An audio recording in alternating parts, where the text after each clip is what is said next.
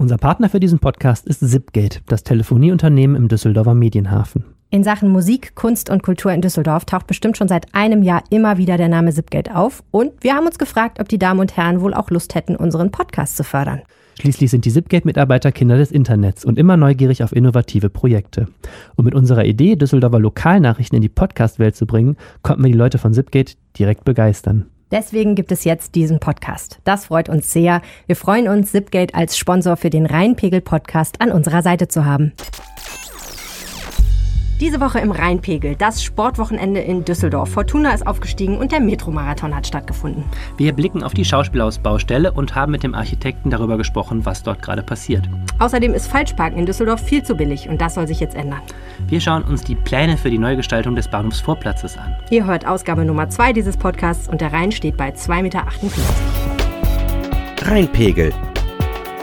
Der Düsseldorf-Podcast der Rheinischen Post. Auch diese Woche wieder mit Helene Pawlitzki und Arne Lieb.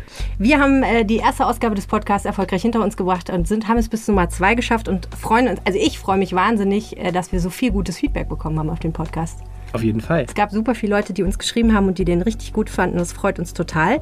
Ein ähm, paar Fragen haben sich so ein bisschen ergeben. Die Leute haben uns Anregungen gegeben. Äh, die einen haben gesagt, wir sollen doch viel mehr selbst erzählen, statt mit mehr, also mehr Kollegen in den Podcast zu holen. Andere haben gesagt, wir sollen noch meinungsstärker werden. Das fand ich interessant, weil ich fand uns schon ziemlich meinungsstark beim letzten Mal. Ja, schon wieder so lang her. Eine Woche Lokaljournalismus und man kann sich ja nichts mehr erinnern. Und wir diskutieren natürlich die ganze Woche immer über die Frage, welche Themen die richtigen sind, ähm, wo, wir, wo wir noch stärker sein sollen, ob wir uns um wenige Themen länger kümmern sollen oder lieber einen großen Überblick geben, was in der Stadt los ist. Also wenn ihr dazu eine Meinung habt, dann meldet euch sehr gerne bei uns. Ihr könnt uns eine Mail schreiben an Düsseldorf mit UE selbstverständlich at rheinische-post.de.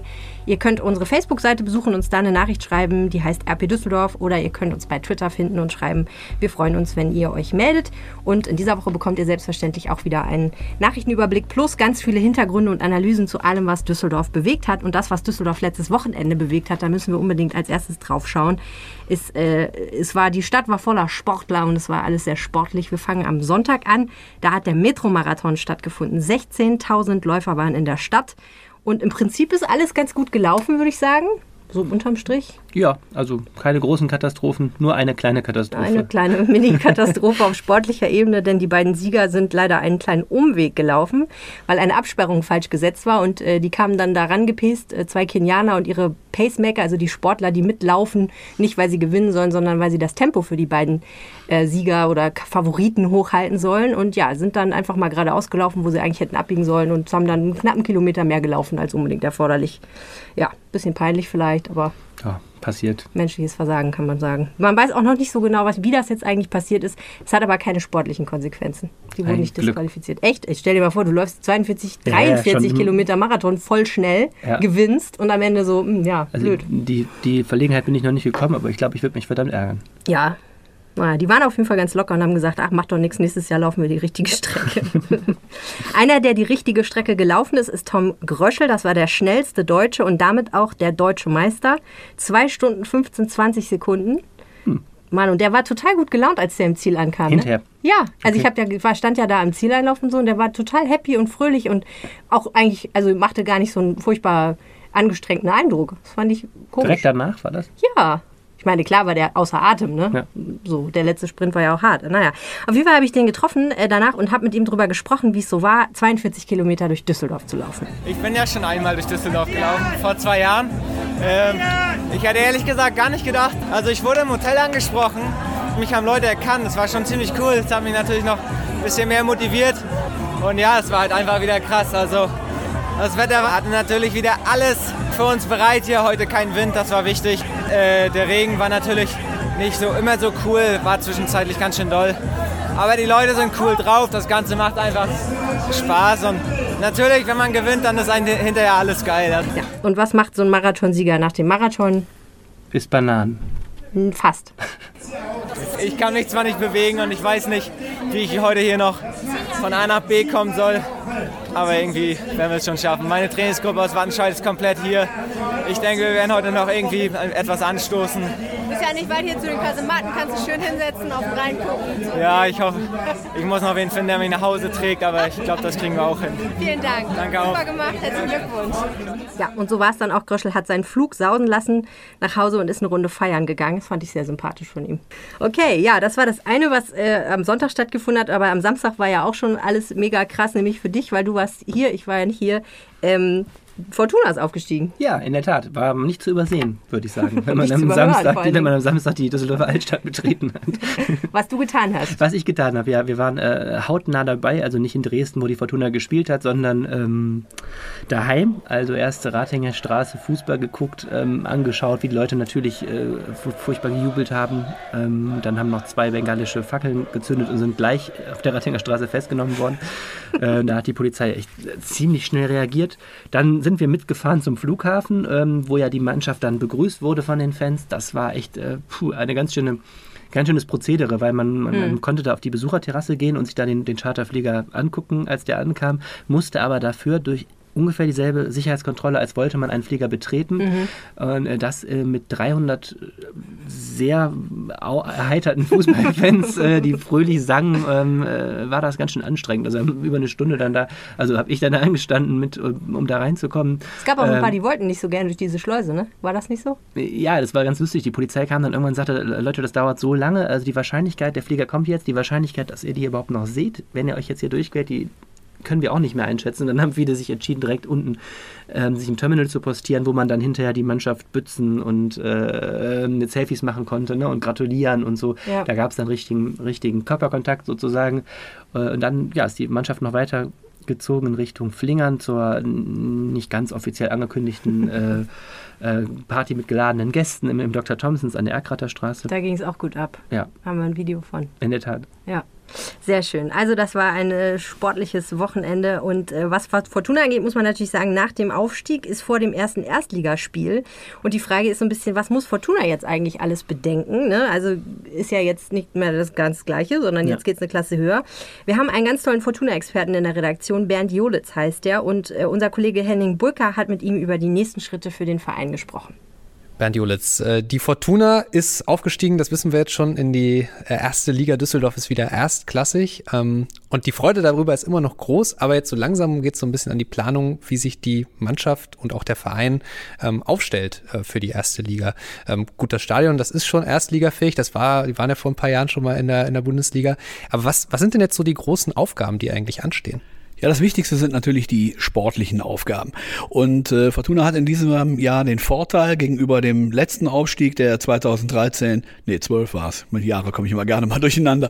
Holter die Polter kam durch diese Relegationsgeschichte mit Hertha. Damals musste man in ultra kurzer Zeit, innerhalb weniger Wochen, einen Kader zusammenzimmern. Diesmal sieht das etwas anders aus. Die Mannschaft und auch vor allem der Vorstand, die Vereinsführung konnte sich schon wochenlang auf das Thema Aufstieg vorbereiten. Und ich weiß also, dass im Hintergrund schon diverse Weichen gestellt sind. Also äh, mit Spielern gesprochen wurde, die die Mannschaft verstärken sollen und müssen, ähm, die also nur darauf gewartet haben, dass der Aufstieg jetzt perfekt ist, um dann unter Vertragswerke Unterschriften zu setzen. Denn genau das ist die Hauptbaustelle. Kein Aufsteiger heutzutage, egal ob der Fortuna, Nürnberg oder Stuttgart letzte Saison hieß, kann mit der Zweitligamannschaft in der ersten Liga bestehen. Das weiß man in Düsseldorf. An welcher Stelle in der Mannschaft sind da die größten Baustellen?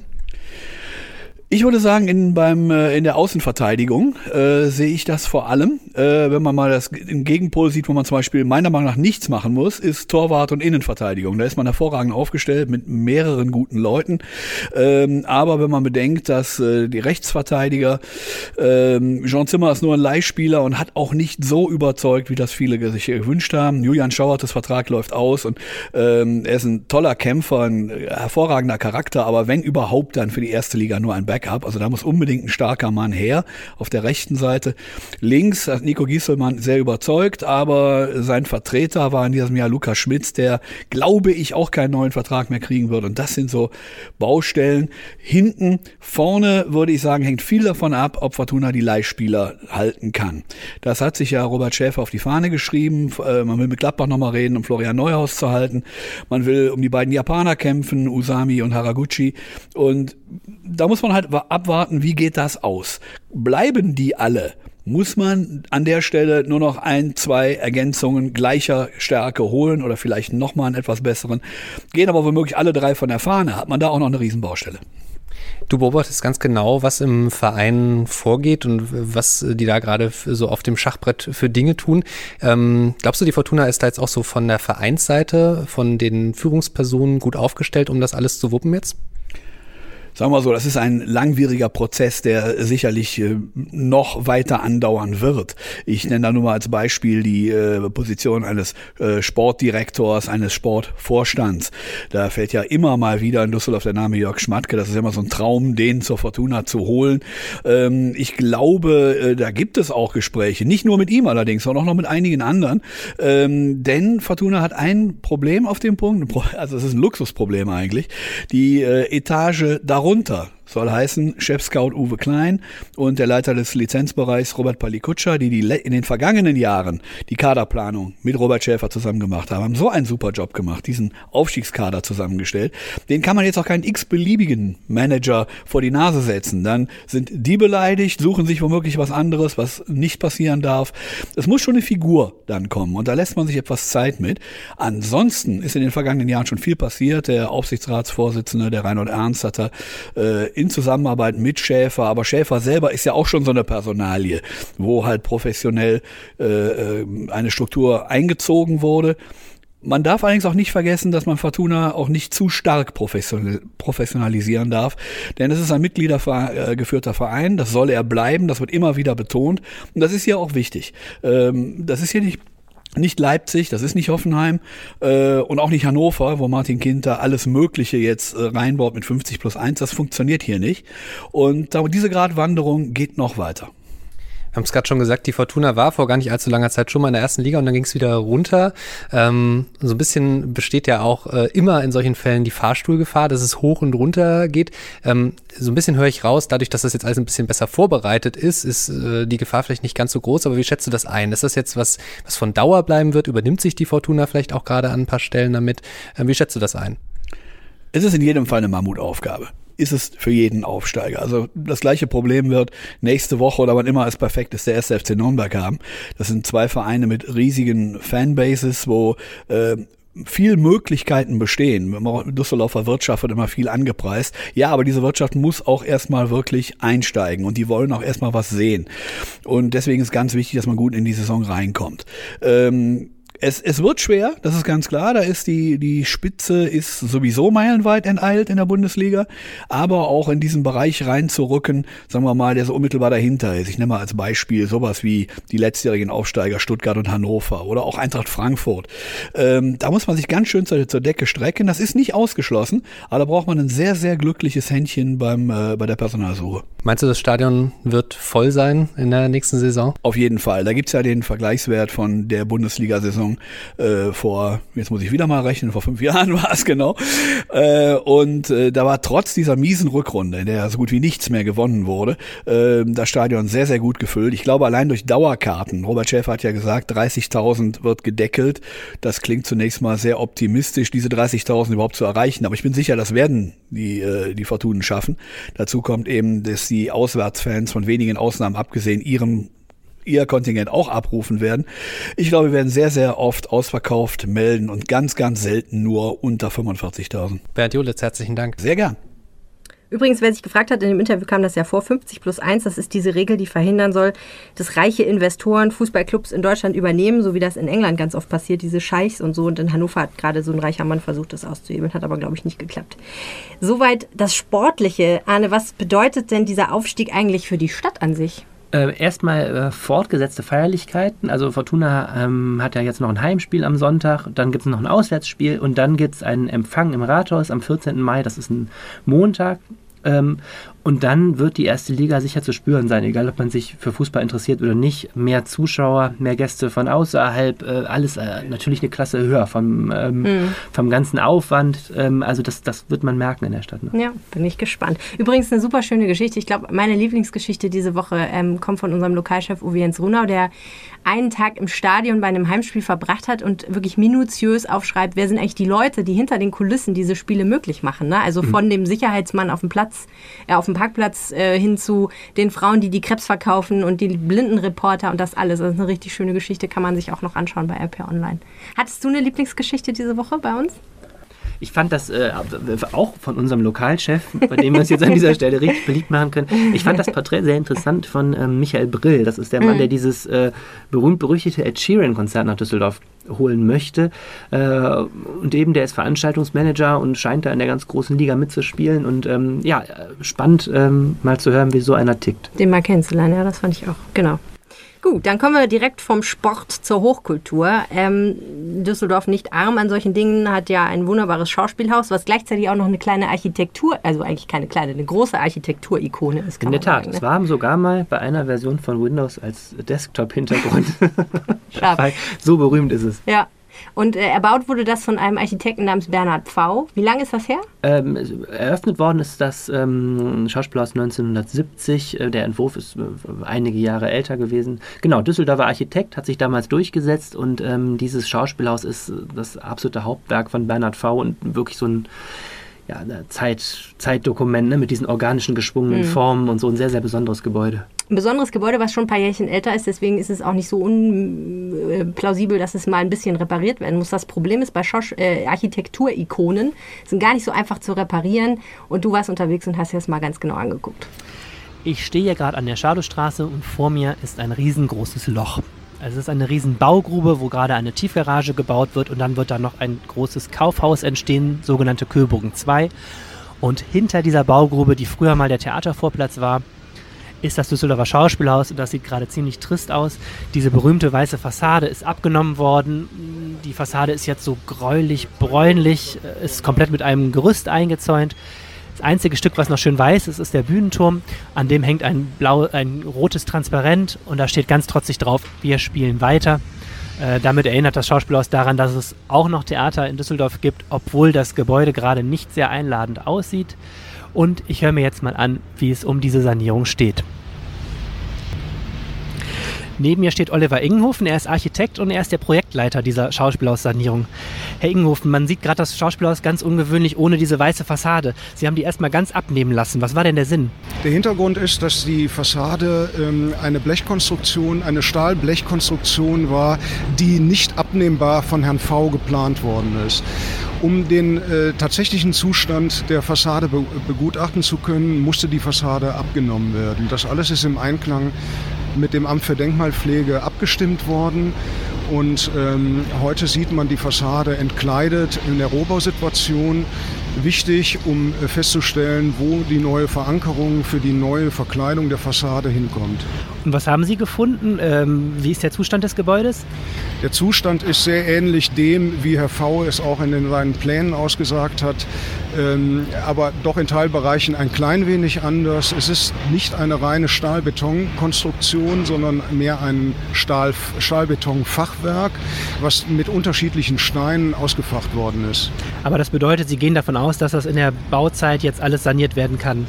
Ja, kann alles saniert werden. Ähm, der Untergrund ist auch soweit äh, äh, in Ordnung, dass die neue Fassade problemlos angebracht werden kann. Im Übrigen äh, ist die neue Fassade keine Stahlblechkonstruktion mehr, sondern ähm, wird aus Aluminium gefertigt. Das heißt, es kann nicht mehr rosten. Ähm, das ist einer der Vorteile von Aluminium. Ein anderer Vorteil ist, dass es leicht ist und so zu konstruieren ist, dass die Fassade auch tafelweise abnehmbar konstruiert wird. Jetzt geht es ja nicht nur darum, dass es nicht mehr reinregnet, sozusagen das Dach gemacht wird und dass die Fassade gemacht wird, sondern sie wollen dieses Gebäude ja auch ähm, schöner als Theater machen. Und ein Kernbereich ist, dass sie vorne das Kassenhäuschen abgerissen haben. Was kommt denn stattdessen da jetzt hin?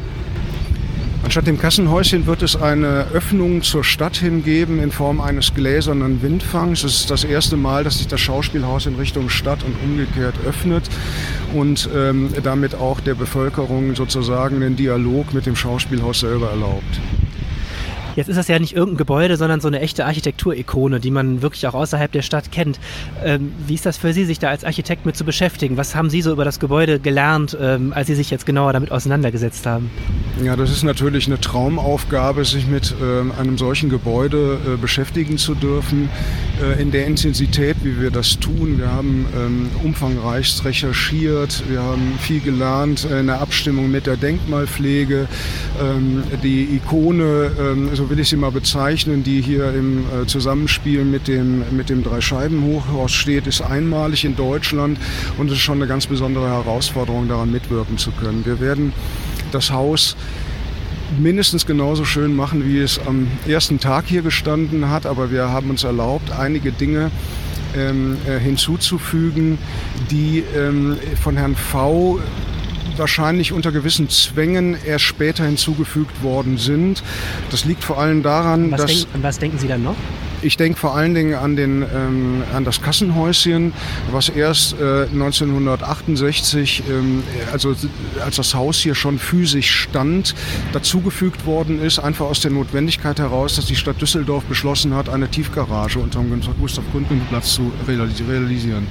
Letzte Frage. Im August geht es jetzt los mit der neuen Fassade, dass die angebracht wird. Ähm, wie ist jetzt der Zeitplan? Wann ist das, äh, die Baustelle abgeschlossen, wenn es nach Plan läuft? Äh, nach Plan ist die Baustelle im Herbst 2019 abgeschlossen, übrigens im Zusammenhang dann auch mit den Sanierungen im Innenbereich. Dann ist alles fertig. Okay, vielen Dank. Gerne.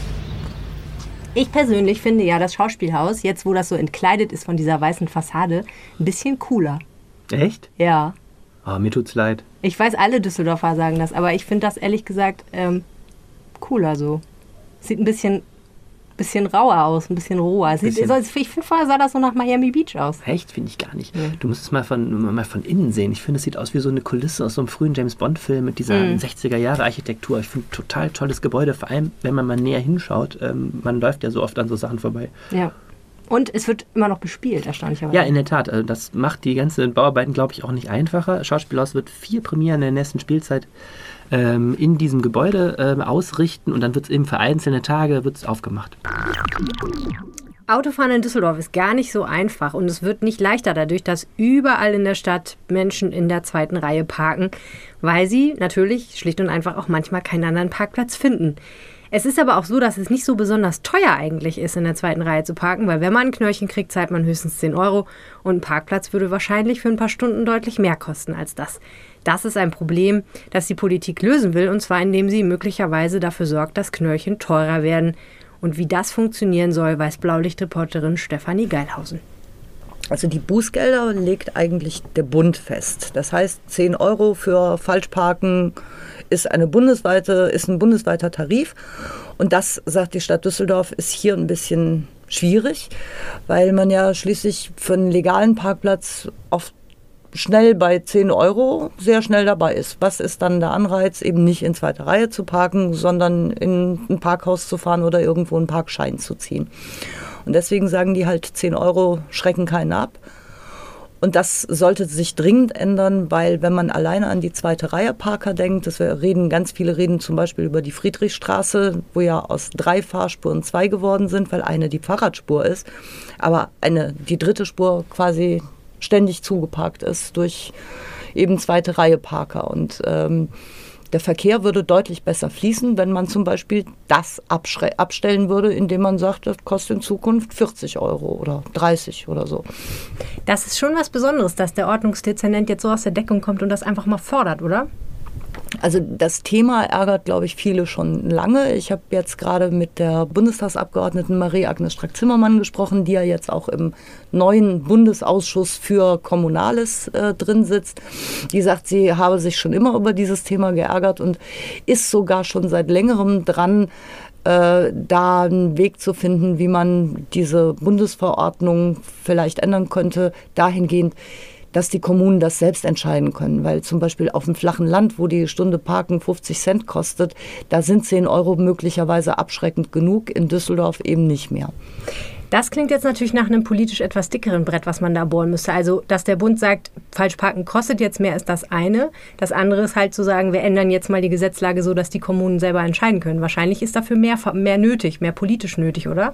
Es ist wahrscheinlich vor allen Dingen äh, ein deutlich bürokratischerer Weg dahin, um eben ein Gesetz oder eine Bundesverordnung zu ändern. Äh, dürfte ein bisschen komplizierter werden, ist aber sicherlich ein gerechterer Weg. Wenn Ah. sich die Kommunen da selbst entscheiden dürfen. Weil die Kommunen ja letztendlich auch die sind, die darunter leiden oder davon profitieren würden. Genau. Und weil die Kommunen unterschiedliche Probleme haben. Also es gibt vielleicht Städte, in denen zweite Reihe parken nicht so ein Problem ist, weil das ist ja so ein Fall, wo man in Düsseldorf, glaube ich, mit einem bestimmten Gen ausgestattet ist äh, und schon immer entweder in zweiter Reihe parkt oder halt man ist kein echter Düsseldorfer. ähm, in, in anderen Städten ist es vielleicht, weiß ich nicht, einfach nur das Überziehen von Parkzeiten, das Vergessen von Parkscheiben oder sowas, was hier weniger eine Rolle spielt. Es ist ja eigentlich auch relativ ungewöhnlich, dass die Politik sagt, ja, wir machen Falschparken teurer, weil man ja zunächst meinen würde, das findet der Bürger an sich gar nicht so toll. Der Bürger findet das ja auch nicht toll. Das sehen wir auch schon an den äh, Kommentaren und an den Reaktionen unserer Leser, die ähm, zum Teil durchaus positiv sind, aber eben zum Großteil auch immer wieder mit dem Argument kommen, die Stadt will sich hier erst ver verknappt die Stadt künstlich die Parkplätze und dann will sie sich auch noch die Taschen voll machen. Nur das ist es gar nicht, weil die Verkehrsüberwachung nicht mal kostendeckend arbeitet. Das heißt, die schreiben Knöllchen, äh, die nicht mal dafür ausreichen, diejenigen zu bezahlen, die die Knöllchen schreiben. Also von Stadtsäckel voll machen kann da bei diesem Thema derzeit keine Rede sein. Was ist denn jetzt der Zeithorizont und wie schätzt du das ein? Wie wahrscheinlich ist das, dass das tatsächlich so kommt? Ähm, so eine Gesetzesänderung, die darauf hinausläuft, dass Düsseldorf sagen könnte, Falschparken wird teurer in Düsseldorf. Ich habe keine Ahnung, wie lange sowas dauert. Ich kenne Marie-Agnes Strack-Zimmermann aus dem Rat. Ich weiß, dass die hier immer sehr schnell, sehr flott für, äh, dafür bekannt ist, dass sie Dinge eben sehr schnell anpackt und dann auch umsetzt. Ich wage zu bezweifeln, dass der Bundestag sich auf das Tempo von Frau Strack-Zimmermann einstellt. Vielen herzlichen Dank, Stefanie Geilhausen. Was ist für dich der hässlichste Ort in Düsseldorf, Arne? Das ist aber schwer zu sagen. es gibt doch so Also nicht- Orte in der Stadt, wo fährt man vorbei und denkt, meine Güte, da müssten die auch mal was machen dran. Ja, also richtig fies, finde ich, sehen manche Bahnstrecken aus, nämlich vermüllt an den Seiten. Ähm, das ist echt kein, keine schöne Visitenkarte. Nee, das stimmt. Und wo es auch nicht so schön ist, ist vorm Bahnhof. Und das soll jetzt anders werden. Ja, das soll schon seit Jahrzehnten anders werden, aber ähm, jetzt scheint das Ganze richtig Fahrt aufzunehmen. Ja? Genau, es gibt nämlich jetzt Pläne dafür oder jedenfalls schon mal so den Ansatz von Plänen. Und Laura Ime, unsere Kollegin, kennt diese Pläne. Ich war mit ihr vor Ort und wir haben uns erstmal was zu essen bestellt. Hallo, ein Barbie-Block mit Mayo bitte. Barbie habe ich leider nicht mehr. Dann nehmen wir eine Frikante mit Ketchup. Frikandel? Mit Ketchup. Zwei Fuchs. Das ist im Prinzip Bami Goreng und das ist gepresst in einen Block und dann ist das so frittiert. Das klingt ja total gesund. Ja, das ist auch total gesund. Also, wir stehen auf dem Bahnhofsvorplatz äh, in Düsseldorf und ähm, den kennen, glaube ich, alle Menschen, die schon mal in Düsseldorf waren, zumindest mit dem Zug. Ne? Das ist ja wirklich so eine Art Visitenkarte für die Stadt. Ja, aber keine gute. Also wenn man sich überlegt, wir kennen Düsseldorf mit dem Rheinufer und dem schönen Rheinturm und äh, wenn man vom Hauptbahnhof her in die Stadt einkommt, dann Dieser Bahnhofsvorplatz soll neu gestaltet werden. genau. Also das ist eigentlich, äh, die Idee dafür gibt es schon ganz, ganz lange. Ich glaube, die ersten Überlegungen gab es im Jahr 1996 und da ist aber nie was draus geworden. Und ähm, vor einem Jahr ungefähr haben äh, Bahn und Stadt zusammen, die müssen nämlich hier an dieser Stelle zusammenarbeiten, äh, die Initiative ergriffen und haben dann jetzt mal als allererstes eine Bürgerbeteiligung gestartet. Da konnten Bürger Ideen für den Platz einreichen. Und dann äh, gab es einen Wettbewerb für Architekten, die dann halt ihre Entwürfe einsenden konnten. Warum ist das eigentlich so, dass man da so ein langes, kompliziertes Verfahren machen muss? Man könnte ja auch einfach sagen, zack, boom, hier Architekt so und so, der macht das jetzt und bam und dann, weil ne, dass das schon so lange dauert, hat ja wahrscheinlich auch damit zu tun, dass da so viele Leute mitreden wollen. Ja, aber wenn du mal überlegst, Bürgerbeteiligung ist ja was Gutes. Stell dir mal vor, du bist hier zum Beispiel irgendwie, wohnst hier in der Nähe oder hast hier ein Geschäft und man hat dich nicht gefragt, was man mit deinem Platz macht. Das ist ein öffentlicher Platz, der gehört uns allen. Und ähm, da haben alle ein Interesse dran, dass das schön wird und deswegen sollen die Bürger da gefragt werden. Okay, wieso hat es so lange gedauert, seit 96, bis hier was passiert? Weißt du das? Ähm, ich glaube, weil man sich... Oh, unser Essen. Ah, Frikandel. Perfekt. Ähm, Ich esse schon mal, du kannst ja erst mal erzählen. Isst, isst du schon mal? Ich glaube, das ähm, hat einfach daran gelegt, dass erstmal man nicht diese Prioritäten gesetzt hat und dass man sich halt auch nie so ganz einigen konnte, wer macht hier was und wie und wo. Und ähm, weil außer dem Platz halt auch noch der Hauptbahnhof, das ganze Areal ein bisschen neuer gemacht werden soll. Und ähm, ja, da musste man sich mit der Bahn halt auch verständigen. Gut, und jetzt gibt es einen Wettbewerb, der ist schon durch und es gibt auch eine Jury, hat schon einen Sieger oder mehrere Sieger ge- sogar gekürt. Ja, insgesamt gab es, äh, glaube ich, wenn man das so alles zusammenrechnet, sechs Sieger. Es gab zwei Entwürfe, die haben den ersten Platz bekommen. Dann gab es noch einen zweiten Platz, wo man alles auch ganz gut fand. Und äh, sozusagen drei dritte Plätze, wenn man das so nennen kann, die haben eine Anerkennung bekommen. Da äh, sagt man als Jury im Grunde, ja, die und die Teile eurer Ideen haben uns auch ganz gut gefallen, aber ihr seid leider nicht der Gewinner. Na gut, aber was ich nicht verstanden habe, ehrlich gesagt, wenn es jetzt diese vielen, vielen super tollen Entwürfe gibt, was passiert denn jetzt hier konkret? Naja, bis hier wirklich tatsächlich was äh, passiert, wird es wohl noch ein bisschen dauern. Ähm, wir haben bei der Pressekonferenz, in der die Entwürfe vorgestellt worden sind, auch gefragt, ja, wann wird denn jetzt hier der Bahnhof gemacht, der Platz gemacht, genau. Man würde ja auch denken, so, so ein Platz kann man eigentlich relativ schnell machen, man muss ja kein Hochhaus bauen oder so. Und äh, dann sagte die Planungsdezernentin, in den nächsten fünf Jahren tut sich was. Was ja schon eine relativ lange Zeit ist. Und ähm, ja, das liegt einfach daran, dass so Planungsverfahren einfach lange dauern. Ne? Die müssen dann in die Detailplanung gehen. Dann muss das irgendwann von der Politik, müssen diese Pläne von der Politik be beschlossen werden. Dann muss es einen Ausführungs- und Finanzierungsbeschluss geben. Also das heißt, die Politik muss auch nochmal das Geld zur Verfügung stellen. Das heißt, man braucht vorher auch die Kalkulation. Diese Planungsverfahren dauern einfach ewig lang. Okay, wenn wir uns jetzt hier mal umgucken, was sind jetzt die Sachen, die hier alle so gemacht werden sollen? Naja, also als wir den Entwurf das erste Mal gesehen haben, haben wir uns das auch gefragt, weil, wir, weil irgendwie haben wir gedacht, ja, sieht im Grunde genauso aus wie vorher der Platz mit ein paar mehr Bäumchen. Schicker. Ja, halt so ein bisschen Hochglanz. Als ob man ihm ein schickes Make-up verpasst hätte. Aber das ist wohl nicht so. Ich habe mir das nämlich neulich nochmal ähm, erklären lassen von äh, dem Architekten, der sich das mit einem äh, Team aus anderen Planern ausgedacht hat. Und was ähm, sich ändern wird, ist zum Beispiel, wir stehen ja jetzt hier gerade an diesen schönen Imbissbuden. Die Ja, Essen Frikandel. Essen Frikandel. Die werden halt dann weg sein. Also Keine Imbissbuden mehr. du musst dein Barmi also noch Genau, das häufig ist eigentlich der Grund, warum ich einen Barmi-Blog haben wollte, weil ich sehe, seit ich hier äh, arbeite, immer, dass es hier Barmi-Blog gibt und ich habe immer gedacht, ich muss das mal probieren. Und jetzt habe ich gelesen, diese Imbissbuden fallen weg. Da gibt es keine Barmi-Blogs mehr. Also bis dahin muss ich auf jeden Fall mal einen probiert haben. Aber heute ist wieder nicht der Tag. Ja, hast ja noch fünf Jahre. Wahrscheinlich schon. Also die Imbissbuden kommen weg, dann gibt es hier ein bisschen schickeres Pflaster wahrscheinlich, ein paar Bäume und äh, die ähm, Haltestellen der Rheinbahn werden auch ein bisschen aufgemacht. Ne? Ja, da, die bekommen äh, ein bisschen schönere Dächer und äh, sollen wohl auch so ein bisschen komprimierter sein. Also es ist jetzt nicht so, dass die äh, Straßenbahnhaltestellen irgendwie äh, ganz umgebaut werden oder so, aber das Problem, was es halt gibt aktuell auf diesem Platz ist, ja, wenn du jetzt hier stehst und die Stadt nicht kennst, musst du erstmal gucken, wo muss ich hin, äh, welche von diesen Bahnhaltestellen, die sind ja auch ein bisschen versetzt, äh, nehme ich, wo muss ich hin. Und das soll halt ein bisschen besser werden. Aber ganz wichtig, die Straßenbahnhaltestellen und Schienen werden nicht grundsätzlich verlegt, weil das auch gar nicht möglich ist. Wir werden sehen, was passiert. Vielen Dank, Laura Ime. Danke, jetzt habe ich das Essen im Mund. Tschüss. Und die Pläne für diesen neuen Vorplatz, die kann man sehen, ne, Anne? In der Tat, bei uns in der Zeitung bei RP Online konnte man natürlich auch sehr viel darüber erfahren.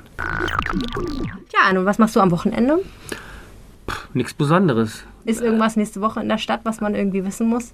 Ähm, ich glaube, es ist eine relativ ähm, ereignisarme Woche, zumindest bei dem, was man vorher absehen kann. Ähm, ist ja auch mal ganz schön, denn jetzt geht es ja richtig los, auch mit Japantag und ähm, Rheinkirmes und einer Million anderen Festen und so Hm. weiter. Die, die Sommersaison ist ja hier erstaunlicher, wenn mal nicht so viel los ist. Das stimmt, irgendwie kein Sommerloch in Düsseldorf.